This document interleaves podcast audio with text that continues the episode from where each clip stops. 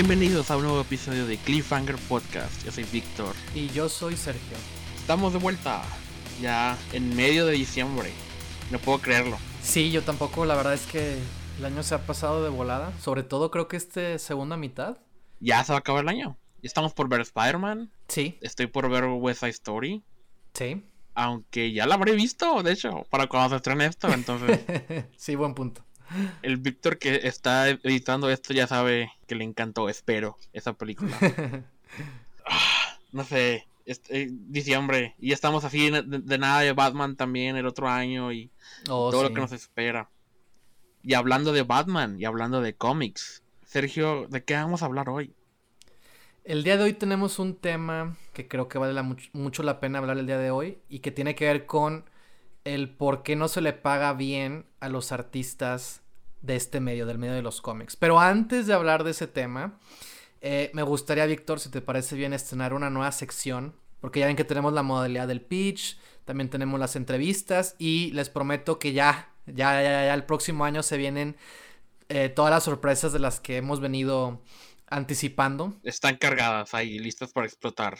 Sí, ahí, ahí- viene, ahí ya está todo preparado, ya está todo en conversaciones, pero va a ser una realidad. Este es el penúltimo podcast del año, todavía queda uno más pendiente, que es un pitch también que les tenemos pendiente. Sí, es completar la trilogía. Así que Luke vuelve la próxima semana y terminamos con tu visión, tu versión de Superman. Es correcto, de mi visión de Superman. Y justamente como que con esa mentalidad me gustaría inaugurar esta sección en la que me gustaría que pudiéramos hablar brevemente de la taquilla, cómo le está yendo la taquilla en México, ¿no? ¿Cuáles son los estrenos? ¿Cuáles son el top 10, ¿no? Y esta información la estamos sacando de Canacine. Se evaluó la taquilla de los estrenos, pues de cartelera, ¿no? De toda la cartelera. Y también hay un hincapié, ¿no? Que se le hace a las películas mexicanas, ¿no? Porque también ellos hacen un reporte, ¿no? Un registro por año, ¿no?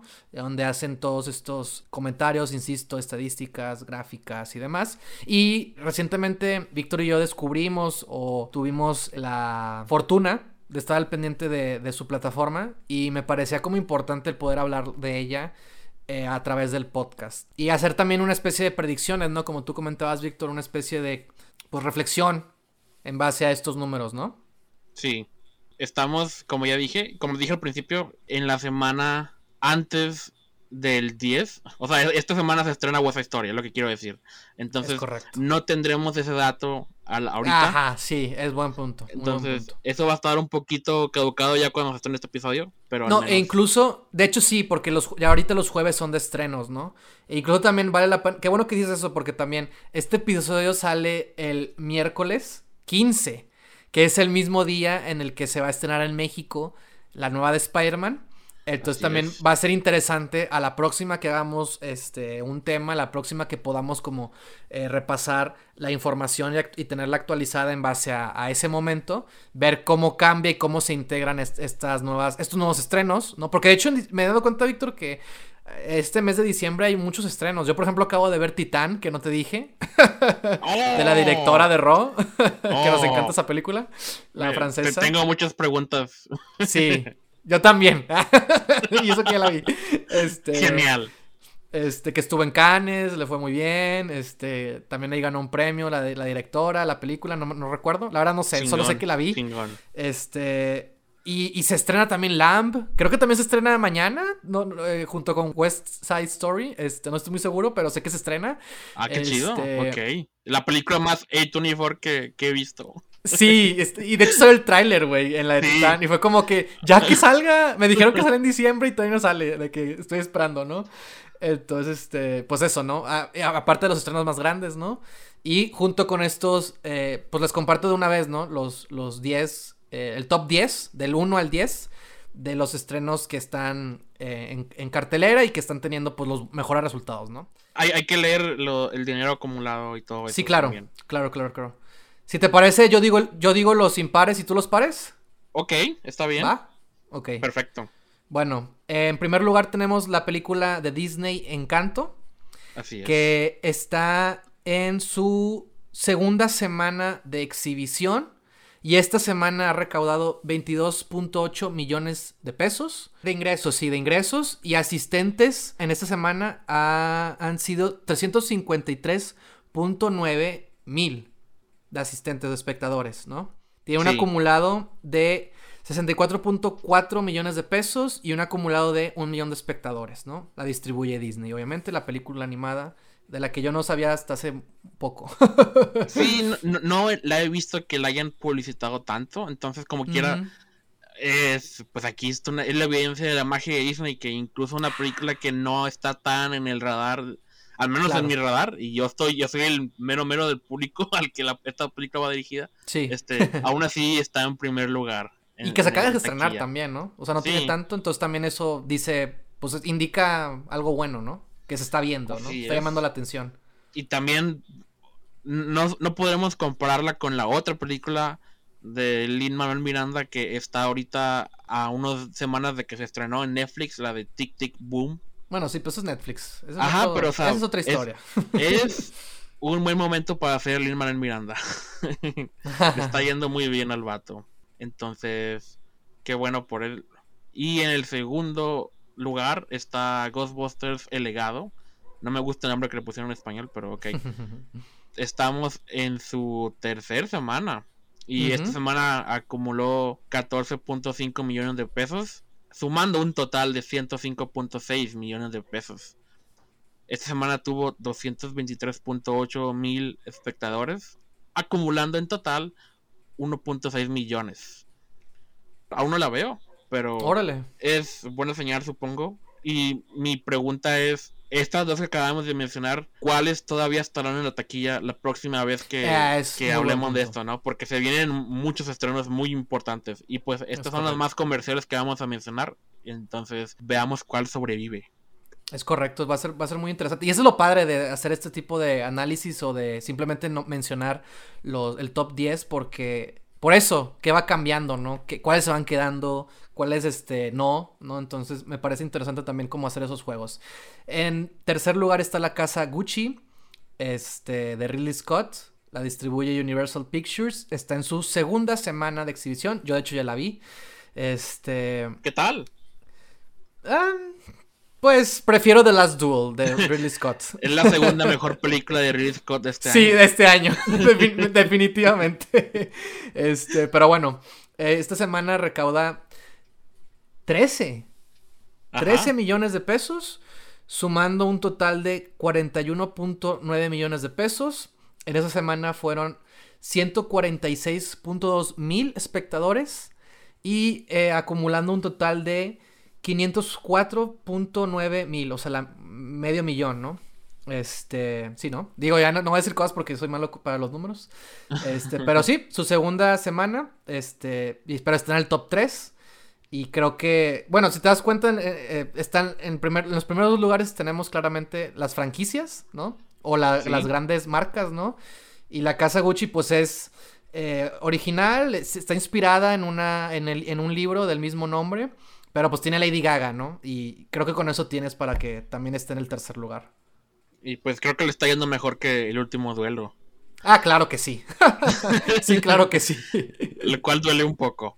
Sí. Eh, pero bueno, Ridley Scott, este, ah, le falla una, pero tiene otras tres que están en la fila, ¿no? Entonces, él todavía está en una buena posición en su carrera, Claro. ¿no? Entonces, no tiene nada Claro. que quejarse o de qué culpar a los millennials, al parecer. Sí, no, para nada. Y bueno, en número cuatro está King Richard, o en español se llama Rey Richard, una familia ganadora. Oh. Así es, el título en español le da más crédito a la familia entera y no Ah, en inglés que es ¿Ya ves? la ¿Ya película ves? de Will Smith. Sí, Ya ves. Y está raro. Este, esta semana eh, obtuvo 9.5 millones de pesos, que es también lo único que lleva, ¿no? Porque es su primera semana. Es su primera semana. ajá. Así es, debutó en número 4. Ujú. Entonces, todo lo que lleva de espectadores acumulados son 117.5 mil de mexicanos que vieron esta película, al Es parecer. correcto. Me llama la atención. Se ve bien, ¿no? Sí, Yo, de hecho, es una película de deportes, ¿no? Te promete una Sí. fórmula que motivacional. todavía ajá. funciona, sí. Y tiene a Will Smith como padre motivacional, así que Así es. es. es una buena fórmula, como tú dices. Sí, si sí, no está de rota, verla. no la arregles. Exacto. Y en quinto lugar tenemos Eternals de Marvel, que está en su quinta semana de exhibición. Eh, esta semana recaudó 7.3 millones de pesos y sumando un total de 307.2 millones de pesos. Esta semana fueron 120.4 mil espectadores y acumulado son 4.4 millones. Pues nada, en su quinta semana de exhibición, Eternals sigue en el, bueno, más bien se ha movido al quinto lugar. Pero sigue en el top 5, es impresionante para su quinta semana. Sigue en el top 5, ándale, gracias. E, eso es, eso es lo que quería decir, sigue en el top 5, es correcto. Y yo creo que de aquí en adelante nomás vale la pena mencionar cuáles son las que siguen. Así es. Este... y ya vemos, hablando de fracasos, la que sigue en su segunda semana. No puedo creerlo. Eh, no me acordaba que esta película se había estrenado ya. Sí, es correcto. Resident Evil Welcome to Raccoon City. Bienvenidos a Raccoon City. Esta, esta franquicia no, no tiene futuro en el cine. Después de todos los intentos. Eh, esta se veía como algo que una película de Resident Evil debería ser, pero al parecer. Y pues no escucharon nada bueno. Entonces, Jay. Clifford, el gran perro rojo, está en número 7. Es correcto. En número 8 está Corres cuando te pelea. No sé mucho de esta película. De hecho, sí, yo creo que es una, creo que es una película extranjera. Lo vi ayer, justo que quería ver la taquilla para el día de hoy, a ver Titán. Este, la verdad también no, no, no sé qué onda con esa película, pero también es su primera semana de exhibición y está en el número 8. Sí, Clifford puede tener un buen mes porque estamos en diciembre. ahí es donde se desenvuelven bien las películas eh, familiares. Claro, claro. Entonces, a lo mejor es programación contraria a lo que viene, ¿no? Porque las blockbusters que, que faltan del mes no son tan familiares como esa, entonces puede sobrevivir. Ya veremos. Y hablando de sobrevivir, no puedo creerlo. en el número 9, Venom Leather Big Carnage o Carnage Liberado. Uh. Este, en su novena semana. ¡Wow! Es correcto. Como te decía, antes de empezar a grabar, ya está para que para verse en, streaming si la puedes comprar o rentar y como quiera aquí está en el top 10 todavía porque al parecer a los mexicanos nos encanta Venom y en el ya para terminar en el número 10 otra que no sé mucho Playhouse Castillo Maldito esa sí no tengo ni idea ni idea. Apenas estoy descubriendo su, existencia. Y sí, yo también. Lo poco que alcancé a googlear no me hice mucho. No conozco director ni nada, entonces. También se acaba de estrenar. Tiene una semana de exhibición apenas, pero llegó al top 10. Pues buena suerte. Castillo maldito. Digo, es terror. Así que tú sabes que a la audiencia mexicana le gustan las películas de terror, no importa de dónde sean. Así que quizás eso ayudó a que, a que eh, se este, haya llegado, ¿no? insisto, al, al, top 10 de Canacine, este, de los estrenos más vistos, ¿no? Y como ya dijimos, quién sabe cuánto falte para la próxima vez que hablemos de taquilla. Es correcto. Entonces vale la pena mencionar que West Side Story está a dos días de su estreno y también Spider-Man la otra semana. Creo que es bastante fácil predecir que Spider-Man estará en, ah, número uno cuando se estrene. Claro, claro. Y West Side Story espero se mantenga en al menos en el top 5. Probablemente, sí, muy probablemente. O sea, es, un musical, lo cual... Sí, exacto, exacto. Lo cual depende de el mood en que la población esté. A veces les va muy bien, a veces nada bien. Este, pero esta tiene... Bueno, tiene pues, el renombre de pero que tiene Steven Spielberg. Y Ajá, está, está ya viene bien sonada desde hace rato, entonces... Exacto, eso va a ayudar. Sí, yo creo que va a estar en el top 5. Es lo más seguro. Buena suerte. Y a mí, me, a mí yo, yo, esperaba ver de alguna manera de las, estas otras cintas como Titán o quizás Lamb que se estrena, que pudieran de alguna manera estar en, los, aunque sean los últimos, pero del, del, top 10 todavía. Pero es que también vale la pena que aquí el, el, es la taquilla del 29 al 5 de diciembre. Eh, es, es, son los resultados que, que, acabamos de decir. Sí, y muchas personas, o sea, creen que, ah, bueno, Spider-Man es, va a ser un titán de la taquilla, va a destruir todo lo demás. Pero la razón por la cual muchas películas tan variadas se estrenan al mismo tiempo es porque los estudios, y bueno, ya también depende de la fe que le tengan en cada película, pero les gusta contraprogramar con otras películas, crear mm. contraste, ¿no? Porque Spider-Man obviamente va a ser... Sí, eh, claro. Un mega hit. No importa qué tan buena sea la película, ya está asegurado de, que, de que le va a ir bien. Sí, claro. Pero los estudios cuentan con que cierta eh, parte de la población no va a estar tan interesada en. Spider-Man y por eso o- van a tener otras alternativas al mismo tiempo, ¿no? Porque siempre es importante que tengan aún alguna que otra película de terror o romántica o algo así que no tenga nada que ver con los blockbusters que se van a estrenar. Va, va a ser muy interesante ver el, el top 5, o sea, el de la próxima vez que podamos hacer el recuento. Porque, por ejemplo, en esta tenemos en el lugar 1, en el lugar 2 y en el lugar 5 a, a las grandes ligas, ¿no? O sea, las franquicias, pues. O sea, tenemos a Marvel con Eternas en el quinto lugar. Tenemos Ghostbusters, marca y franquicia propia en el segundo. Y Encanto en el primero, que a pesar de que es una película original, forma parte de Disney. Y en el 3 y 4 tenemos cintas que ambas son biográficas, ¿no? Y que son de alguna manera originales. Y yo creo que también Ray Richard debe estar basada en alguna novela, ¿no? no me, me da esa impresión, no estoy Pues seguro. al menos es una historia real y pues claro. ahí lo que venden son los actores en las dos películas. Ah, sí, por y supuesto. Lady Gaga y Will Smith, o sea, Así claramente. Sí, por Y supuesto. pues quienes conocen un poquito más saben, ah, Ridley Scott, otra película de él, y Adam Driver y, y todo Claro, eso, sí, claro, claro. Pero lo que voy es eso de que está interesante ver a la próxima eh, cuántas películas originales, sí, que sa- salgan de la marca, de, la- de las grandes ligas, de la franquicia, puedan eh, dominar o estar ahí, ¿no? Entonces, por eso también es importante como analizar cómo le van a, a estos estrenos, ¿no? Así es. Entonces ya veremos qué Este, pasa. Es correcto. Ahora sí, regresando a la programación habitual de este el tema, el tema del día de hoy es ¿por qué los artistas de cómics no se les trata o no se les re- remunera de la manera más apropiada? Y Sí. es un tema que hemos querido hablar, de, bueno, al, al menos yo lo he propuesto desde hace mucho tiempo y afortunadamente se dio la oportunidad eh, de acomodar la agenda para justamente hablar de esto. Y, y justamente ha sido un año en el que ha salido el tema, o sea, en el que el tema ha sido...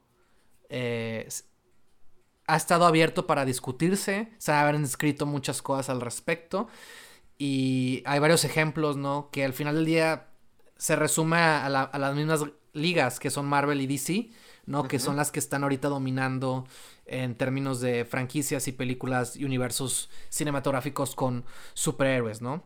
Entonces, Víctor, ¿quisieras darnos una especie de panorama sobre el tema y quizás ya empezar a, a ver algunos ejemplos?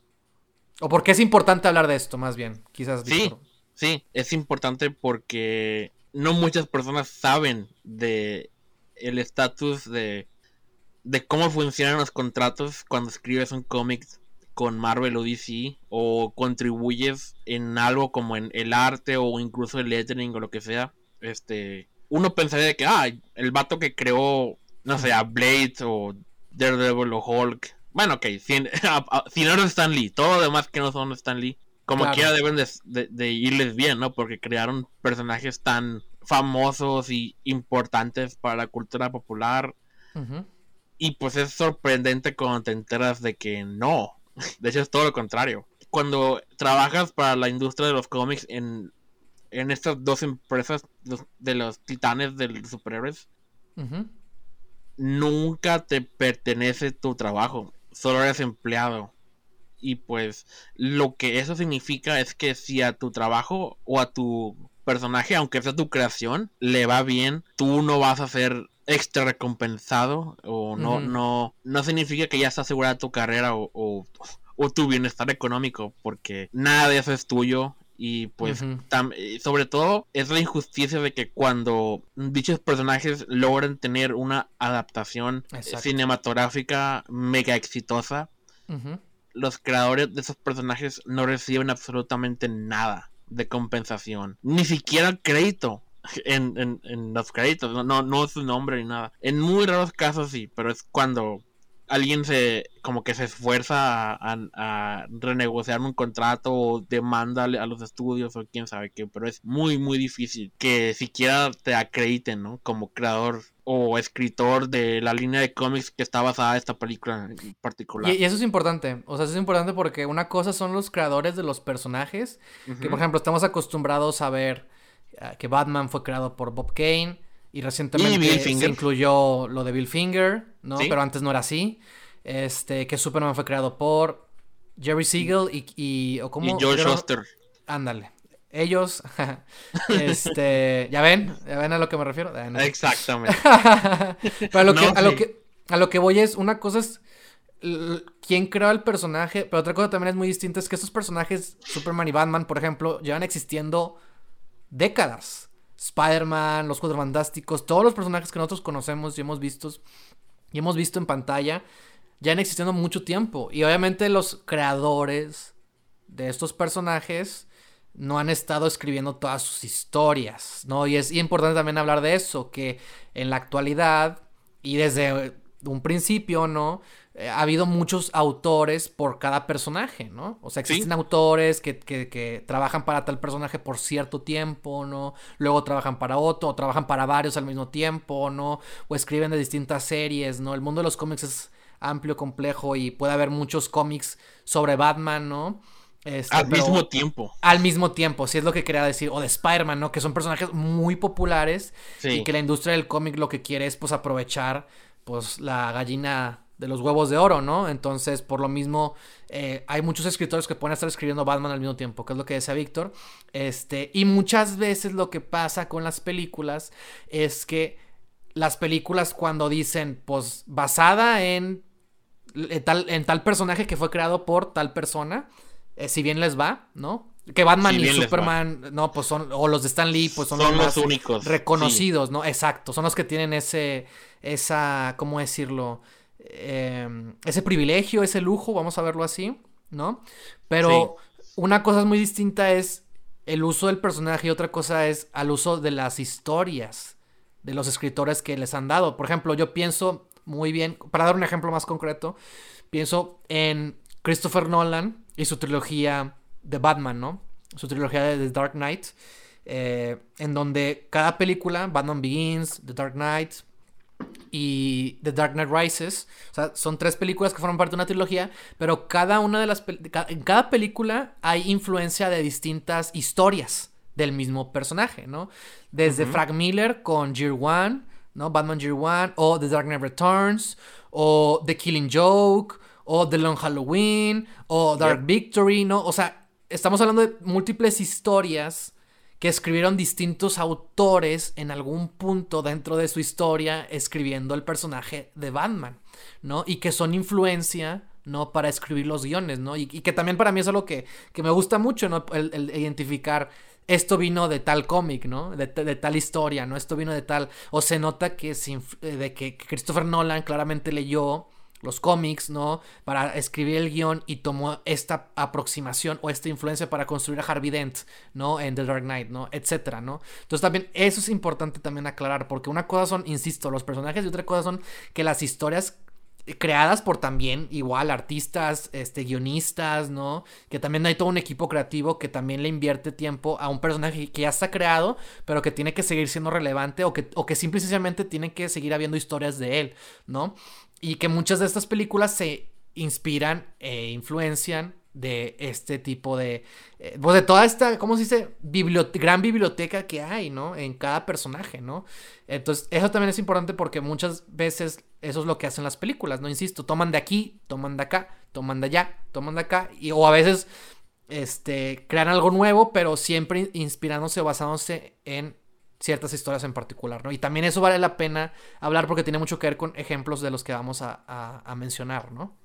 Sí, incluso hay ejemplos más directos y descarados de que ya hay una película de Marvel llamada Age of Ultron o Civil War o esta nueva serie que está ahorita de Hawkeye de, que está claramente basada en la serie de Matt Fraction. Incluso en los gráficos de los créditos y, de la publicidad es, está basada en las ilustraciones de esa serie de cómics y es correcto. Tampoco el, ilustrador no ha recibido ni crédito ni compensación ni nada, aunque de hecho yo trabajo fue lo yo leí ahí yo leí ahí no sé no sé tú qué tan informado estés yo la verdad lo, poquito que, me enteré porque me di cuenta que fue tendencia no en, Twitter uno de estos días no este era que lo Matt Fraction y ¿Tienes el nombre del, del, del artista? Del, Lo estoy buscando. A ver. Se llama. vale la pena decirlo. Sí, se llama. Esto es lo malo. Incluso en los cómics nomás. Ah, este ajá, ¿no? Yo, no, no, ¿cómo? Algo así, no, no. Matt Fraction. David, ajá. O allá, no sé cómo se pronuncie. Sí, se, su apellida. Se apellida. Ajá. Ella, no sé cómo se Ella, no sé. Pero él. Este. Es, fueron eh, contratados, creo que como consultores, ¿no? Consultores creativos o una onda así. O sea, fue el rol que se les dio, ¿no? o sea, como que los de algo, era una manera de incorporarlos, ¿no? A la, a la, serie. Pero no es como, ah, sí, estamos literal basándonos en, en ese arco en particular que ellos crearon y que fue un arco muy popular. Que, que yo recuerdo, yo no lo he leído, fíjate, tengo muchas ganas de leer ese, esa, esa historia que contaron ellos dos, porque justamente supe que, que, se volvió muy popular y que justamente salió, si mal me equivoco, más o menos por los mismos años en, donde, en que se estrenó Age of Ultron. O sea, entre 2014 y 2015, donde los las películas de los Vengadores ya eran un fenómeno global y que justamente esta historia de cómics llegaba para darle como esta, este toque de frescura a un personaje tan conocido y tan este, valorado como lo ha sido Hawkeye, ¿no? En, en todo su tiempo historia con los Vengadores desde, los cómics, ¿no? Entonces, eh, pues es muy interesante que por fin ocurre la primera serie, la primera cosa que le dan a, Jeremy Renner, el personaje interpretado por Jeremy Renner, y que justamente pues toma mucho de las ideas, de las ilustraciones y gráficos, ¿no? Del arte mismo, de, de este arco, volumen eh, en, particular, ¿no? Que como de alguna manera, insisto, le, dio una frescura, ¿no? al personaje, ¿no? Y, y, no, y, también quiero, yo quiero poner otro ejemplo más concreto eh, que tengo aquí presente que es la historia de, de este, el, el, creador, bueno, no el creador, pero el autor de The Winter Soldier, ¿no? Eh, tengo aquí, se me fue su nombre, ándale, Ed Brubaker, ¿no? Ed Brubaker es un ejemplo muy claro porque también él ha dado, ah, de, él también ha hablado mucho sobre este tema, en el que él tuvo un cameo, ¿no? En, en la película de Winter Soldier, Capitán América, el soldado del invierno, ¿no? Capitán América Winter Soldier. Sí. Este, tiene un cameo y, dice, ¿no? Que ha recibido más dinero del cameo que tuvo en la película que de que él también reincorporó, trajo de regreso al personaje de Winter Soldier y le dio esa faceta le dio, lo escribió como lo conocemos en las películas, ¿no? Porque también en un principio eh, Bucky Burns era el sidekick, ¿no? Era el compañero de aventura, ¿no? Era este, el joven maravilla, ¿no? Era el Robin de Batman, ¿no? Era, ah, Bucky Barnes era en realidad en un principio ese personaje, ¿no? Cuando el Capitán América estaba en la Segunda Guerra Mundial, etcétera, etcétera. Pero no fue sino hasta años después, como en los 2000, si mal me equivoco, que Ed Brubaker se encarga de escribir la serie del Capitán América y él trae eh, una serie de cambios, ¿no? Al personaje y uno de los más significativos es que crea a el soldado del invierno, ¿no? Y, el soldado del invierno, la característica es que era el amigo de la guerra del Capitán América que creyó muerto, ¿no? Bucky Barnes.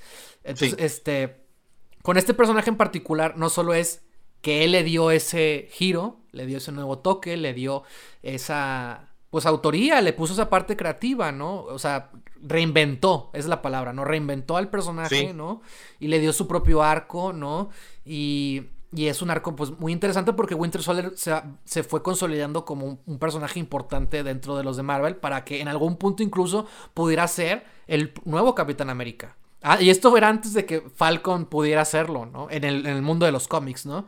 Eh, y yo recuerdo haber leído esos números de, Brubaker, ¿no? Que viene, que comprendían Civil War, la muerte del Capitán América y el, nuevo Capitán América que venía siendo un Bucky Barnes, un Winter Soldier que toma el manto, ¿no? Y se convierte en, el nuevo heredero, ¿no? De, del, del, escudo, ¿no? Y justamente, bueno, con él, toda esta historia que, que cuento, pues ya se ha visto de alguna u otra manera en las películas, ¿no? Desde ya la que ya citada Capitán América eh, Winter Soldier, Capitán América Civil War. Hemos visto los cambios que ha tenido en, Los Vengadores y dicho y hecho ya tiene también su propia serie llamada The Falcon and the Winter Soldier. En donde, por, justamente por lo mismo, Edward Baker ha dicho que él no, él no quiso dar comentarios en respecto a la serie. No quería que le preguntara nada en las entrevistas porque está muy eh, molesto, está muy eh, con sentimientos encontrados, justamente porque su trabajo no está siendo recompensado, remunerado, no está siendo tratado de una manera este, que vaya más allá de un simple gracias, ¿no? O sea, gracias por crear a este personaje y hacerlo popular y que nosotros podamos usarlo y que, eh, y que sea parte de una de las franquicias multimillonarias de este momento, ¿no? Entonces, este, es un ejemplo claro de cómo con un personaje como este en particular, eh, cómo, cómo, afecta la vida del, de este creador, ¿no? Y, que, y que, y pues también a mí eso me dice mucho, ¿no? Que, que gane más dinero por un cameo que tuvo que por haber creado al personaje que lleva el nombre de la película, del Capitán América, o sea, o que lleva el nombre de la serie, de Disney, ¿no? Pues este, entiendo, ¿no? De dónde viene la frustración. Víctor, ¿quisieras decir otro ejemplo que tengas ahí por ahí? Que quieras mencionar. Ah, sí, de ejemplos nunca me van a faltar porque ha habido muchos. Y, y sí, también el colmo es que esas películas son multimillonarias y... Exacto. No les costaría nada. De, hecho, perdón, perdón, Víctor, si, si, mal me equivoco, también Brubaker estaba molesto porque no lo habían invitado a la premiere, creo que de esa película, la de The Winter Soldier. Y, y, y, y, este Sebastian Stan, ¿no? Quien interpreta al personaje, eh, fue el que se enteró y hizo que fuera. Pero, o sea, pero si no fuera por, por ese malentendido o por esa que, manifestara que ni siquiera lo hubieran invitado, o sea, no, hubiera pasado. Y es vuelvo, volvemos a lo mismo, o sea, es, el trato, es la consideración, es el cómo, y digo, como tú dijiste, dijiste y explicaste muy bien, es que pues sí, eh, eres un work for hire, ¿no? O sea, te trabajan para, lo, te, te, contratan, pero lo que, como tú dijiste, lo que tú estás haciendo al final de día no te pertenece y le pertenece a la gran empresa, que pues dinero no le hace falta, ¿verdad? Y que, y que bueno, también como decías, no es algo como exclusivo de, de Marvel, también ocurre en DC, pero también deja tú eso, sino que eh, como que es algo muy normal en el mundo de los cómics y creo que en general, y ese va a ser como eh, de mis puntos finales, pero antes de eso quisiera dar más ejemplos. Entonces, ahora sí, Víctor. Bueno, pues ya mencionaste uno de los clásicos que es Bill Finger, que nunca fue acreditado. Sí, esa es buena, historia. Bueno, nunca fue acreditado en vida. Eh, y murió siendo pobre y, sin mucho a su nombre. Y fue hasta muchos años más tarde que su nieta fue la que defendió su crédito y por fin logró que su nombre apareciera junto con Bob Kane. Y también los creadores de Superman también murieron bastante mal económicamente y bastante enfermos y pues no muchos recursos. Y también otra persona luchó por ellos para que fueran acreditados en la primera película de Superman de Richard Donner y Christopher Reeve. Y desde ahí es cuando han sido acreditados. Entonces, pues, pues, vemos que en las, en las películas de Batman v Superman y Justice League, nomás esos dos personajes, Batman y Superman, son los que aparecen el nombre de sus creadores en los créditos. Los demás no, nunca vemos quién, y quién creó a Wonder Woman o a Flash o a Cyborg.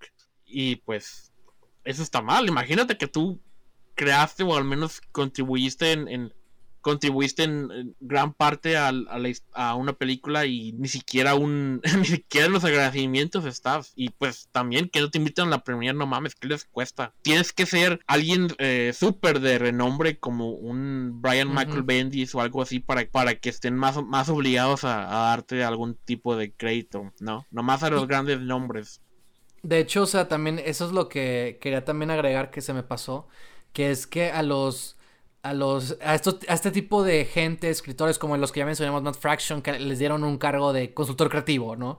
Este, o en el caso de Ed Brubaker le dieron un gracias, un crédito de gracias en la, en la, enorme producción, es que también les dan un, tienen como una especie de contrato especial en donde les pagan 5 mil dólares. O sea, es como que gracias por haber creado este personaje, te pagamos 5 mil dólares y y ya es como su manera de, pues sí, de dar las gracias y de deslindarse del tema de no darles ningún centavo más, ¿no? Porque si también, y si te quejas de eso, seguramente ni te lo dan, ¿no? Una onda así, está, es algo que también, es algo que también Brubaker ha, ha mencionado, ¿no? Que es como la, lo único que se, es el único como acuerdo o, o, responsabilidad que tienen eh, Marvel con los autores. Y, y también lo, lo, pues lo grave de la situación es son muchas cosas, pero una de esas es que Marvel siempre tiene esta idea de, ah, Stan Lee, ¿no? Cuando murió, ¿no? O sea, ah, sí, o sea, eso cómo decir. lo engrandecieron y todo, y qué ícono, y que sin Tina eso será posible, ¿no? Y sí, y no estoy diciendo que esté mal, o sea, no, no, al contrario, o sea, sí, está bien, ¿no? O sea, Stan Lee tuvo su eh, lugar y contribución en, en, en el mundo del cómic, pero no ha sido el único. Y e, ese es ahí el tema de que mientras están como eh, cuidando o preservando la imagen de uno de los autores más reconocidos en el mundo de Marvel, eh, están dejado de lado que no están tratando ni, ni la pizca, ¿no? O sea, ni, ni, ni los talones como están tratando Stan Lee al resto de autores. Y es que también el tema, pues es que obviamente, pues cuánta gente no ha contribuido en la creación o reinvención de estos personajes, ¿no?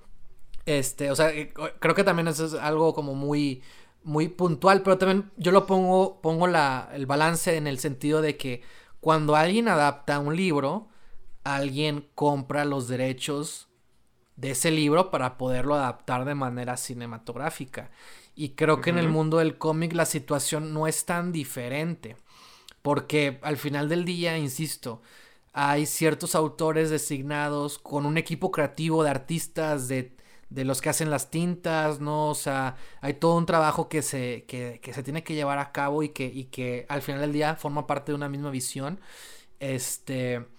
Y que crea, insisto, o sea, abarca una historia en particular o una serie de, de un arco, ¿no? De muchísimos números, ¿no? Etcétera, etcétera, etcétera. Entonces, o sea, si a los, si a los libros, ¿no? Se les ve de esa manera como lo, lo, más lógico, quizás en el mundo de los cómics debería ser visto igual. O sea, debería pensarse al menos así. O al menos retribuírseles o remunerárseles. Porque cada película, insisto, toma de muchas fuentes. De muchos lugares. Y es como que también, o sea, pues también es como alguien que llega y tiene todo el acceso a, a, a lo que le ofrece Marvel y puede agarrar de donde sea, o sea, pues está bien, ¿no? ¿no? digo que esté mal, pero al final del día alguien le invirtió su dinero, o deja todo el dinero, de hecho ni siquiera es el dinero, le, le invirtió esfuerzo, ¿no? Le invirtió dedicación, paciencia, ¿no? Le dedicó su amor, ¿no? Cariño, ¿no? Porque estoy seguro que estos creadores, este, por algo están haciendo esto, ¿no? Por algo se dedicaron a ello, ¿no? Por algo están trabajando a pesar de que las condiciones quizás no sean las más óptimas, ¿no? Para algunos quizás es cumplir un sueño. Entonces, o sea, siento que eh, pues deberían ser mejor tratados, sobre todo en, el, en este momento en el que Marvel no puede hacerse de la vista gorda y que no tengan como suficiente dinero como para poder darles al menos no, un no, mejor sí. trato, ¿no? Este episodio me obliga a hacer algo que nadie quiere hacer, que es... ¿El abogado del diablo? Hablar mal de Stan Lee. Oh, diablos, ok, vamos a ir por ese, esa ruta. A pesar de, de, todos los personajes que se le acreditan su creación a Stan Lee, uh -huh.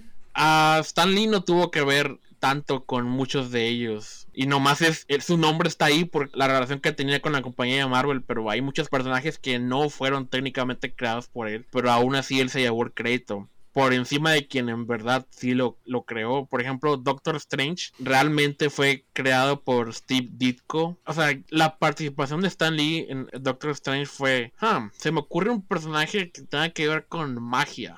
y Steve Ditko, ah, ok. Y, ah, claro, sí. y, no, y, y, no, solo lo dibujó, sino que escribió los primeros cómics. Mm. O sea, los escribió mientras los dibujaba, inventaba la historia.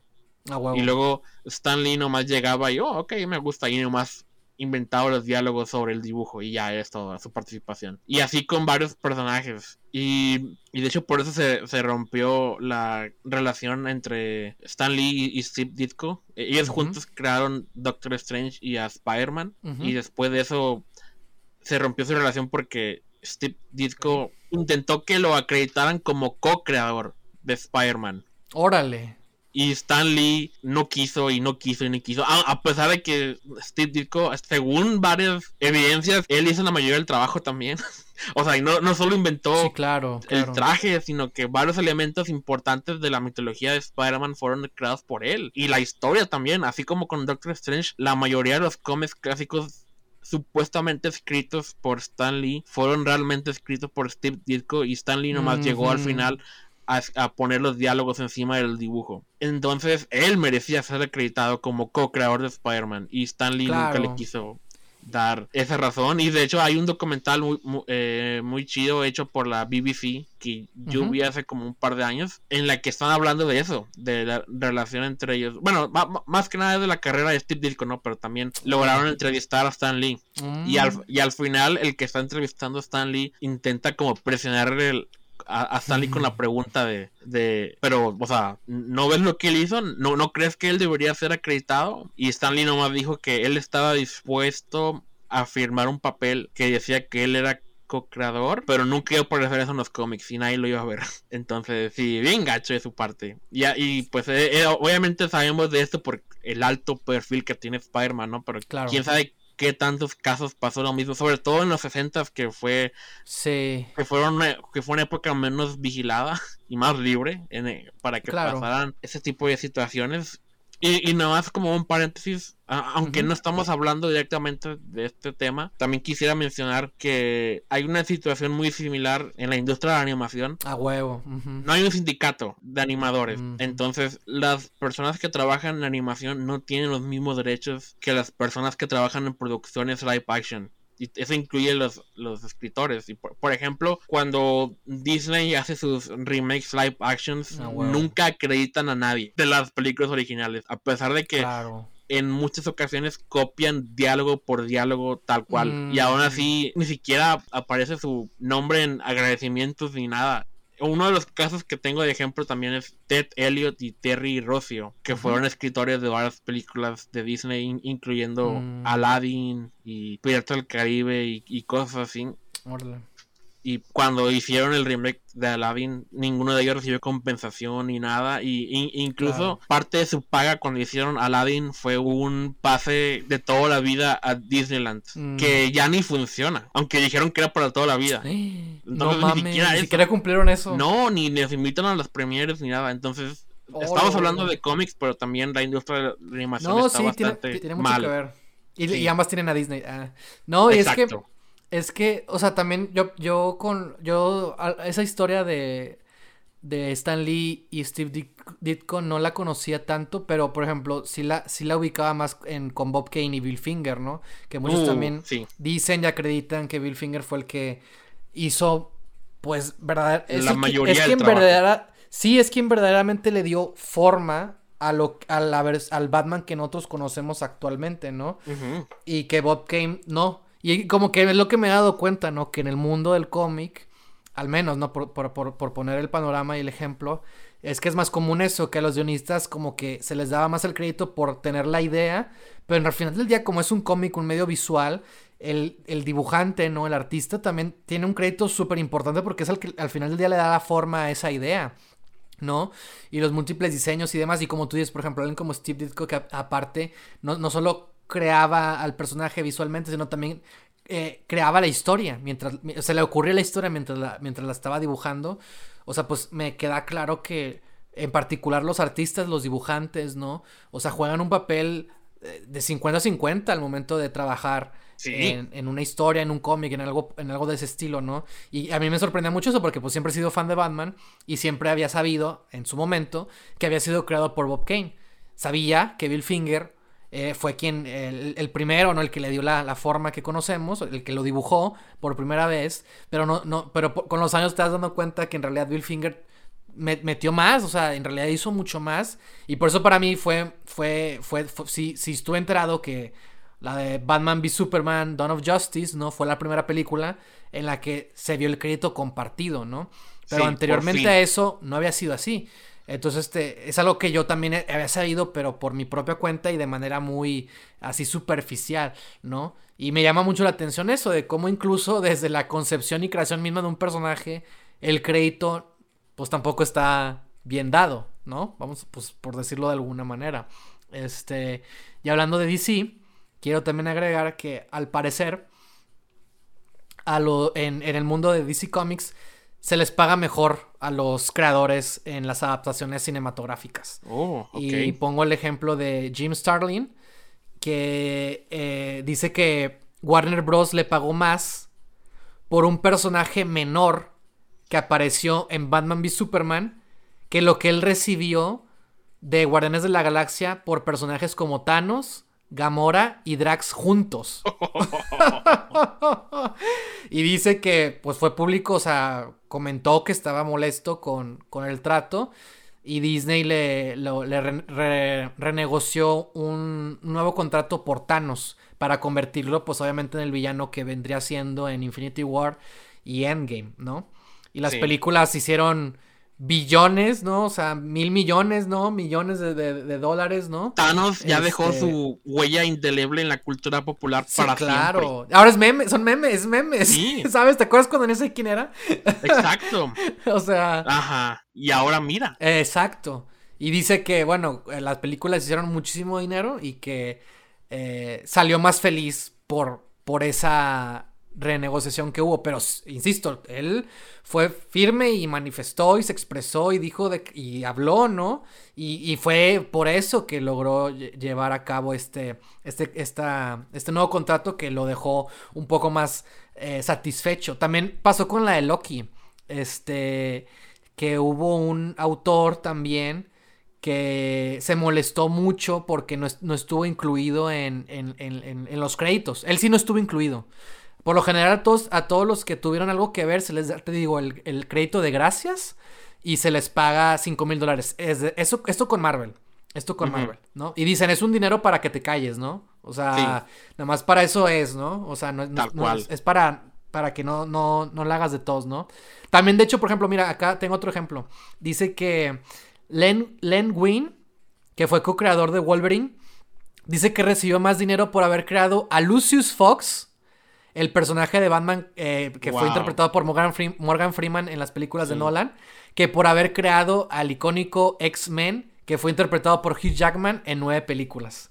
O sea, vuelvo a lo mismo de cómo, bueno, al menos DC te trata un poquito mejor, te, te da, un poquito te, mejor, te, paga más, o sea, simplemente eso, te paga. Quizás no te lo reconozca, de eso no estoy muy seguro. Eh, creo que no te lo reconoce, pero sí, sí, sí te considera como para darte el pago, ¿no? Tienes que ser creador de Batman o Superman para que te reconozcan los créditos. Sí, claro, por supuesto. Porque ellos tuvieron que sufrir para ganarse ese título en los créditos y los demás al menos todavía no han podido lograr a eso, ¿no? Tienes que trabajar en, otras compañías como Image Comics o algo así para que en, verdad te pertenezca a tu trabajo, ¿no? Ahí como son cómics independientes, todo lo que hagas con ellos es tuyo. Y también son tuyos los derechos de mercadotecnia y de adaptaciones y todo eso. Es como si fueras autor de un libro. Claro. Entonces, si alguien está pensando en, crear un cómic, que se vaya a esos lugares, ¿no? Dark Horse o algo así, ¿no? De hecho, hablando del mundo del cómic independiente, ¿no?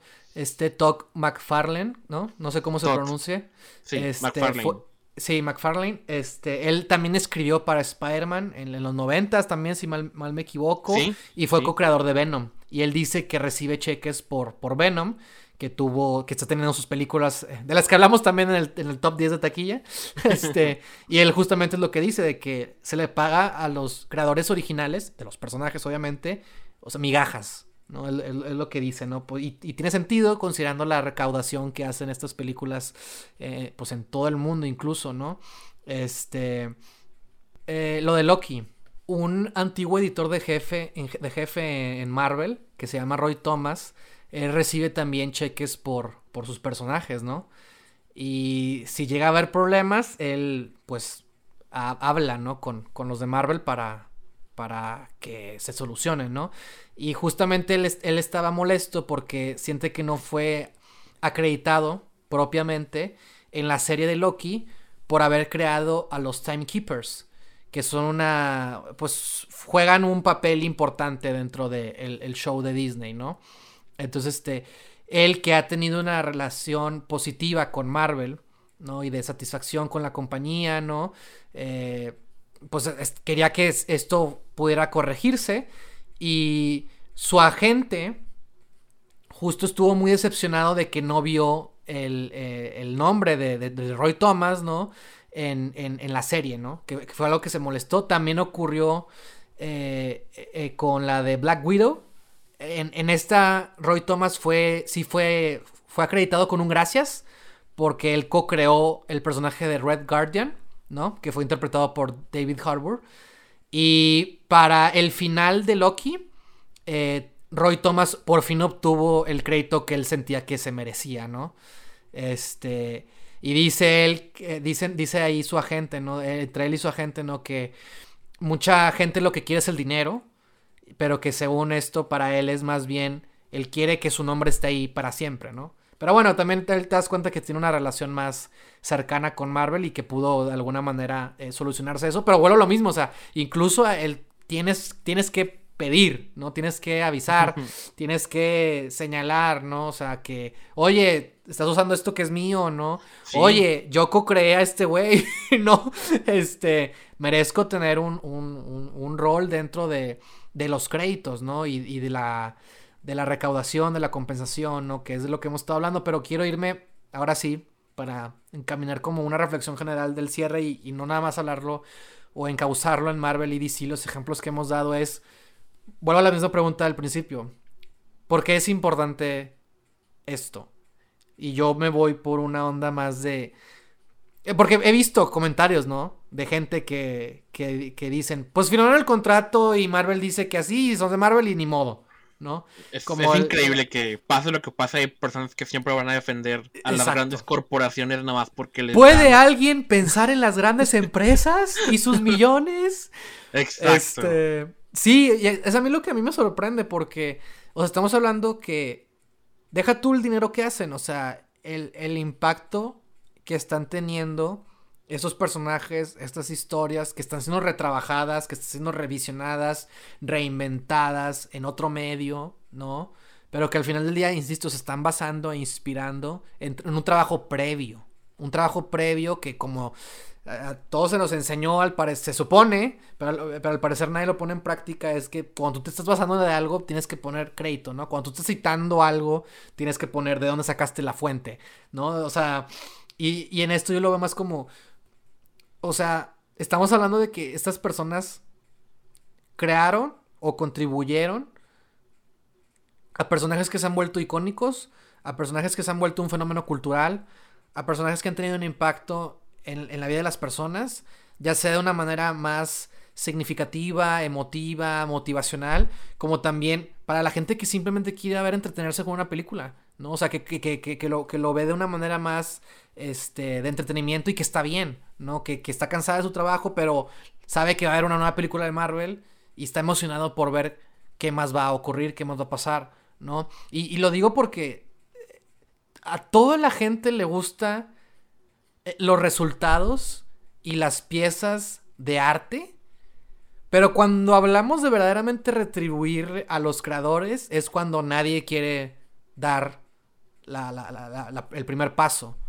¿no? Y esto, a todos nos encanta escuchar música, a todos nos encanta ver películas, o ver series, o leer libros, o ir a los museos, o saber de los artistas actuales, o dibujar, o escribir o lo que sea, ¿no? O bailar, no sé, ver obras de teatro, o sea, las disciplinas artísticas son muchísimas y, son importantes, o sea, la pandemia fue un, creo que un, justamente un, un punto de inflexión en general a toda la humanidad para darnos cuenta de, de dónde estamos, de, de, que sí, eh, hay trabajos que, que son esenciales, pero al final del día, lo que uno necesita para poder relajarse, para poder este cultivar su pensamiento, para poder entretenerse, ¿no? Para poder soñar incluso, ¿sabes? Seguir soñando, seguir teniendo aspiraciones, ¿no? Seguir, este, reconfortarse, ¿no? En el, en el mundo del arte y todas sus variantes que puede tener, insisto, música, las películas, los libros, yo qué sé, ¿no? O sea, el, el arte... Eh, es creado por los humanos, pero también es algo que nosotros mismos necesitamos, ¿no? O sea, porque nos vemos reflejados en él, porque nos sirve para pensar y distraernos, ¿no? O sea, para pensar en otra cosa o yo qué sé. Y es como que, ¿cómo es posible que algo que puede ser tan significativo, que puede ser tan importante para nuestras vidas, no, o sea, podamos, ¿cómo se dice? Pues pasar de lado a la gente que estuvo involucrada en esos procesos, ¿no? En estos resultados, en estas creaciones, ¿no? Que hablando de Marvel y DC, hablando del mundo de los cómics, hablando de las películas, o sea, ya todos sabemos quién es Iron Man, ya todos sabemos quién es Thanos, quién es una, quién es un Groot, güey, o sea, un, árbol, güey, o sea, no puedo creerlo. Los conceptos hasta más absurdos ya, ya son una marca, ya son, eh, ya están en camisa, ya están en, todos lados, la gente sabe. o sea, lo reconoce, ¿no? Se, se ha encariñado, ¿no? O sea, está la expectativa, ¿no? De seguir viendo estos personajes. Pero para que esos personajes hayan llegado hasta este punto, tuvo que haber toda una serie de trabajo previo, de antecesores, de escritores, de dibujantes, ¿no? Que insisto, o los crearon o contribuyeron en su historia. Y ese, es mi ángulo, ¿no? Es desde, es desde, ahí donde yo lo veo. O sea, hay que... Y, es algo como muy normal, ¿no? Y de que incluso podemos, podemos decir que hemos medio mencionado o hablado en algún momento, en algún video ensayo, eh, la importancia que tiene el arte, ¿no? O sea, en general, ¿no? Para la vida de las personas. Este, pero si el arte es tan importante, ¿por qué no se le está retribuyendo de manera apropiada a los creadores? Es, que lo que voy es eso de que, ay, estamos acostumbrados a ver al, artista, este, en busca del éxito, ¿no? al, al, escritor, ¿no? La película, ¿no? De Luis Manuel justamente va de eso, ¿no? También, ¿no? De la de Andrew Garfield. O sea, este güey que quería escribir esta obra musical, ¿no? Y toda la chinga que se tuvo que aventar y, y cómo al final del día logró crear algo que se volvió exitoso, popular.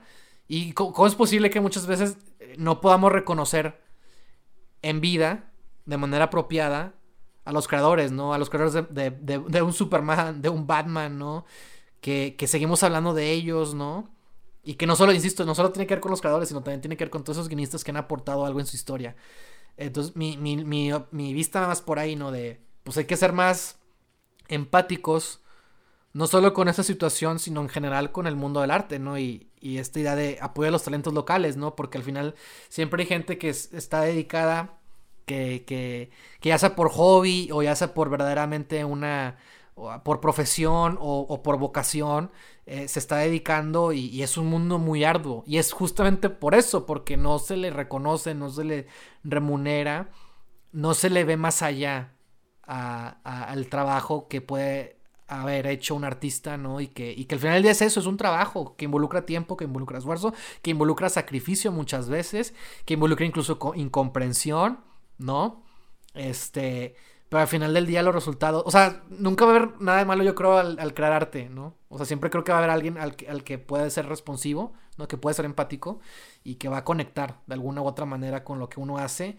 Entonces, este, y también, este, también esto de la pandemia me, me hace darme cuenta que nos ha hecho también, yo, yo, yo en lo personal siento que ha hecho que mucha gente se, se haya vuelto más creativa, que, haya, que mucha gente ha, ha considerado otras, eh, otros hobbies, ¿no? Que, que haya considerado hacer otra serie de actividades que quizás no estaban acostumbrados a hacer, ¿no? Que, que, que, estamos, que pagamos ahora sí las suscripciones del Spotify o del Netflix o del Disney o del yo que sé, porque queremos estar conectados y queremos formar parte de, estas conversaciones, ¿no? De estos fenómenos. Entonces, o sea, visto desde ahí y más en un caso como tan concreto como estos ya mencionados, en el que hay una empresa multimillonaria que está haciendo muchísimo dinero con estas creaciones, pues como que eh, eh, pues no es tan difícil ahí el poder dar un crédito muchísimo más apropiado para que los creadores puedan vivir en una mejor condición, ¿no? Una mejor situación o y porque al final pues eso va a hacer que que el artista pues esté en mejores condiciones para seguir creando, para que seguir para que pueda seguirse dedicando a lo que le gusta y no tenga que sacrificar esos sueños por tener que pues dedicarse a otra cosa, que también pues es algo que pasa muchas veces, ¿no? Y pienso en general, cualquier cosa que nos guste, fenómeno, este, película, libro, este, hay un trabajo que tiene que ser pues considerado, ¿no? De manera apropiada.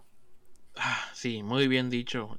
los creadores importan, tu trabajo importa. Y si te importan sus creaciones, si te importa Spider-Man, Iron Man, no sé, Batman, Superman o cualquier otro personaje ficticio que al que admires o, quieres ver sus historias porque de, alguna manera significan algo para ti, hay que defender sus derechos porque muchas veces ellos no solo pueden, a veces ocupan que haya un empuje más grande, ya sea en redes sociales o nomás en que algo suene, ¿no? Porque no todos tienen la voz de un Stan Lee o, Brian Michael Bendis o, alguien así que ahí ellos no les pueden decir que no. Porque la mayoría no sabe su nombre. Nunca, te nunca investigas quién los creó.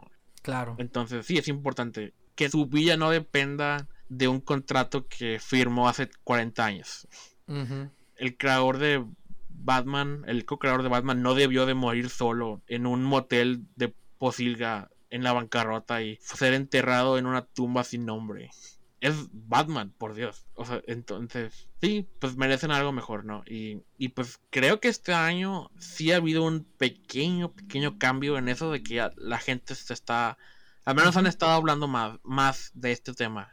Claro. A lo mejor no lo suficiente, pero dar un giro más positivo a esto creo que es un comienzo, ¿no? Y claro, sí, claro. Y pues sí, todavía se puede hacer algo al respecto. Entonces, también por decir otros, hemos visto, por ejemplo, que los luchadores o ex luchadores de la WWE retirados no viven tan bien y ha habido muchas campañas de fans que han recaudado dinero para pagar sus seguros o, o gastos médicos o eso. No sé si tú, tú yo creo que estás más enterado que eso que yo. Sí, no, de hecho también podemos, podemos hacer todo un tema nomás de eso. Este ha sido un año en el que ha habido muchos despidos en, en la WWE, a pesar de que ha sido el año de la pandemia les, les fue bastante bien. Y fue justamente por lo mismo, porque han hecho muchos recortes. Según así lo han, así lo han justificado, como recortes de presupuesto para intentar como sostener la compañía y demás. Pero han despedido a muchas, eh, a muchos luchadores que que uno se pregunta por qué.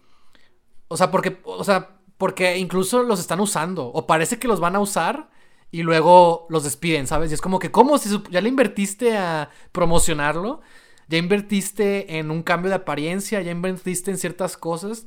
E, esos son los cambios, los, los despidos más como, más que más te llaman la atención.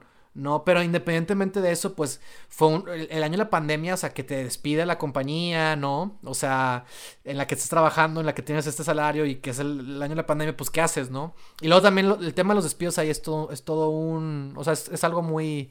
Podemos hacer todo un episodio nada más de eso y este año no ha sido la excepción en, en ese mismo tema.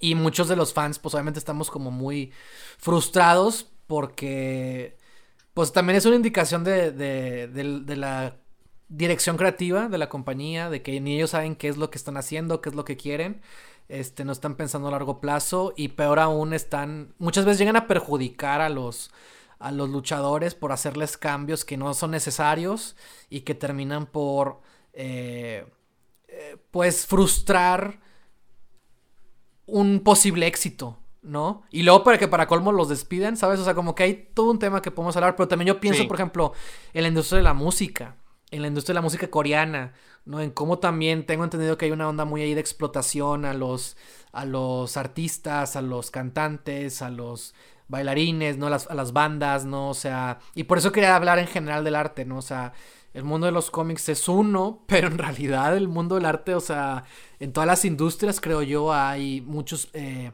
eh, conflictos en relación al tema del dinero, ¿no? O sea, somos muy buenos para querer comprar estas cosas, pero cuando se trata verdaderamente de recompensar o de remunerar o de, o de que un, creador pueda vivir bien de lo que hace, e, es algo muy complicado. No digo que es imposible, pero sí es muy complicado, ¿no?